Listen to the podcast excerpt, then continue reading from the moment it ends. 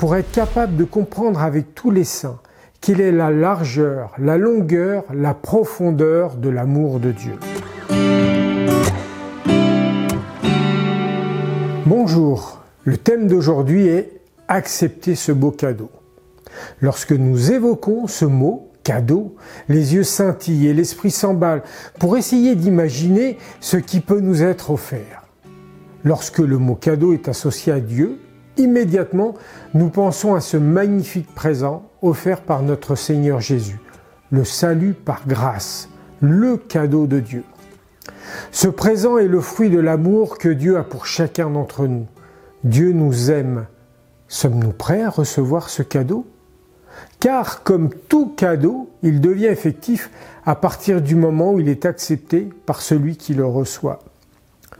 Le texte que je souhaite partager avec vous aujourd'hui est tiré de l'épître aux Éphésiens, au chapitre 3.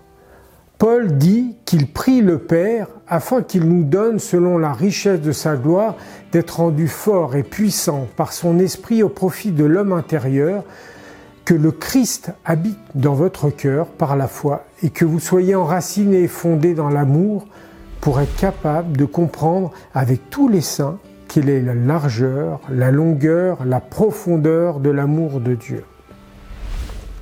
Le texte évoque la notion d'enracinement dans l'amour de Dieu. La relation que nous avons avec lui et lui avec nous n'est pas juste une petite aventure de passage. L'amour de Dieu est un cadeau qui transforme notre personne jusqu'au plus profond de nous-mêmes et qui change le regard que nous avons sur les autres et sur la vie en général. Car le regard de Jésus s'insère dans notre propre regard. Il arrive parfois que nous estimons ne pas mériter cet amour et d'avoir la même approche que le Fils prodigue lorsqu'il revient à la maison et qui dit Père, j'ai péché contre le ciel et contre toi, je ne suis plus digne d'être appelé ton fils. Avons-nous l'assurance que Dieu nous accepte, qui que nous soyons et quelle que soit la gravité de nos erreurs?